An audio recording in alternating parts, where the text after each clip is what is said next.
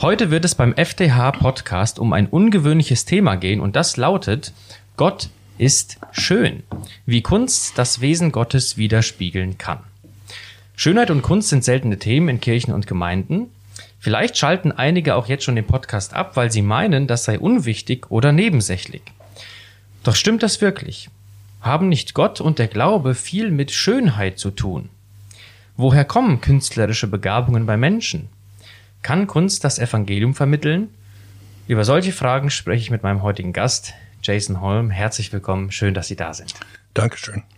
Herr Holm, Sie arbeiten schon seit Jahrzehnten als leidenschaftlicher Pastor und amerikanischer Missionar in Deutschland und, und das ist jetzt das Besondere, Sie haben ein eigenes Kunstatelier im Stadtteil Nippes in Köln. Ein Pastor, der Künstler ist, das ist wirklich ungewöhnlich. Wie kam es dazu? War Ihnen Kunst schon sozusagen in die Wiege gelegt? Ja, das ist ähm, interessant. Meine Mutter und meine beide ältere Schwestern sind oder waren äh, begabte Künstler und ich war immer der Musiker in der Familie, auch mit meinem Papa. Und ähm, Jahr 2000 etwa, auf einmal habe ich so einen Drang in mir gespürt und ich musste ein Leinwand kaufen, Pinsel und Farben. Und ich fing einfach an zu malen abstrakte Sachen. Die Farben und Formen hat mich immer fasziniert. Und äh, da habe ich jetzt äh, nie aufgehört und mich entwickelt ein Stück weit, ohne je einen Kurs zu machen. Ist alles nur hobbymäßig.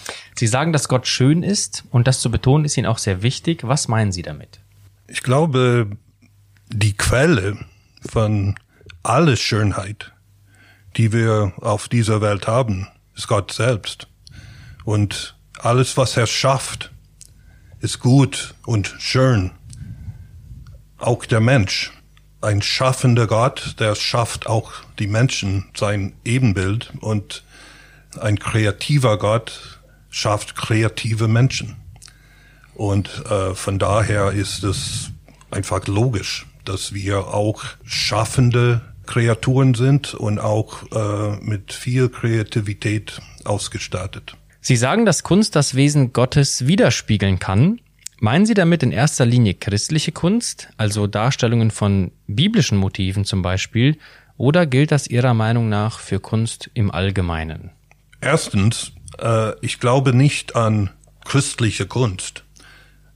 Es gibt nur Kunst von Menschen und manche sind Christen. Und ich würde sagen, es gibt auch gute und schlechte Kunst, auch unter Christen. Es ist immer subjektiv. Aber gute Kunst kann Aspekte von Gottes Wesen widerspiegeln. Nur kleine Aspekte, nur Mini-Einblicke, weil Gott so groß ist. Es ist unmöglich, äh, seine ganze Wesen zu äh, zu, überhaupt zu verstehen für uns. Und diese Einblicke, wenn etwas da drin stimmt, wirklich stimmt, dann stimmt das, egal wer das geschaffen hat. Und das sehen wir in Film oder Gedichte oder in ein Buch oder Tanz oder Musik. Ähm, auch eine Predigt kann Kunst sein. Aber es gibt auch schlechte Predigten. Aber wir alle kennen diese Gänsehautmomente oder sind äh, bewegt zu Tränen, nur weil eine Wahrheit so klar dargestellt wird, äh, dass es uns wirklich tief in unsere Seele trifft. Und da sind oft Gottmomente, denke ich auch. Das heißt, gute Kunst zeichnet für Sie in erster Linie aus, dass der Künstler es schafft, auf seine ganz eigene Weise gewisse Wahrheiten oder Wesenszüge Gottes klar wiederzuspiegeln oder darzustellen. Ja, ob das absichtlich ist oder nicht, weil ich glaube, nicht Christen können auch Wahrheit über Gott erkennen und ähm, vielleicht nicht äh, Gott zuschreiben. Hm. Aber die sind trotzdem Wahrheiten. Jetzt lässt sich ja über Kunst bekanntlich streiten. Es gibt ja auch ganz destruktive Kunst. Also Kunst, die fast abstoßend wirkt und auch wirken soll. provokante Kunst und provokante Künstler, die eben schockieren wollen. Was sagen Sie zu einer solchen Art von Kunst? Ich sage, manchmal brauchen wir einen Schock. Manchmal brauchen wir was Abstoßendes, um an unsere Abhängigkeit an Gott zu erinnern. Denke an die Propheten, die verschiedene Szenen darstellen sollte. Das war Schauspiel, was auch ein Kunst ist. Die wollten die Menschen rütteln. Und wir haben das Kreuz, wir haben das Kreuz vergoldet und zu Kunst gemacht, aber das Kreuz Jesu war eine Schande und auf jeden Fall abstoßend. Das Kreuz zeigt uns, wie hässlich unsere Sünde ist, die Jesus dazu gebracht hat, aber unglaublich herrlich die Liebe Gottes ist, die ihn auch dazu gebracht hat. Ich habe am Anfang schon gesagt, Sie haben ein eigenes Kunstatelier in Köln. Wie kam es zu diesem eigenen Kunstatelier und welche Ziele haben Sie mit diesem Kunstatelier? Ja, als Gemeindegründer habe ich immer mein Büro zu Hause gehabt, weil in der Anfang von Gemeinden äh, gibt es keine eigene Gebäude oder Büroräume. Und äh, ich habe auch dort in unserer Wohnung mein Hobby gemacht im Keller nicht ideal für, für Malen, aber dort war Platz für mich. Und als ich in meine Kunst mich entwickelt hat und viele gute ähm, Echo gekriegt hat von Freunde und Nachbarn und so, meine Selbstbewusstsein ist gewachsen und auf einmal kam die Idee, ein Ladenlokal zu mieten und mein Hobby und mein Homeoffice zu äh, kombinieren. Das heißt, mein Atelier heißt Pastorenatelier. Wenn man das googelt, bin ich der Einzige, der auch äh, hochkommt. Und in klein geschrieben äh, auf meine Papiere ist Pastorenatelier ein Ort für Begegnungen, Gespräche, Gebet und die Hobbymalerei eines Pastors. Das ist eine Seltenheit. Vielleicht gibt es keine andere, aber das weckt viel, viel äh, Neugier in der Nachbarschaft. Und ich habe dadurch so viele Menschen kennengelernt.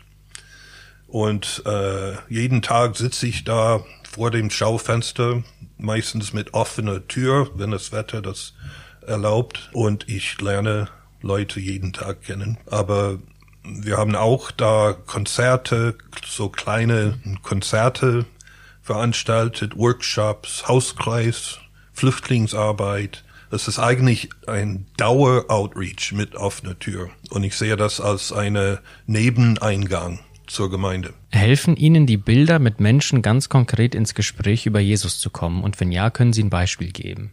Die Bilder sind oft eine Brücke wenn Leute reinkommen, weil die Bilder sich interessieren und die wollen ein bisschen schauen, dann kommt man ins Gespräch. Ich male meistens abstrakt, abstrakte Bilder, aber nicht nur. Und äh, ich habe eine Reihe von äh, Kreuzbilder gemacht und ein davon hängt im Laden, das ist äh, lauter Schatten von Grün aber dann mit einer goldene Kreuz, was aus äh, geschnipselte Rettungsfolie gemacht ist. Und äh, da habe ich schon einige Gespräche mit Leuten darüber gehabt.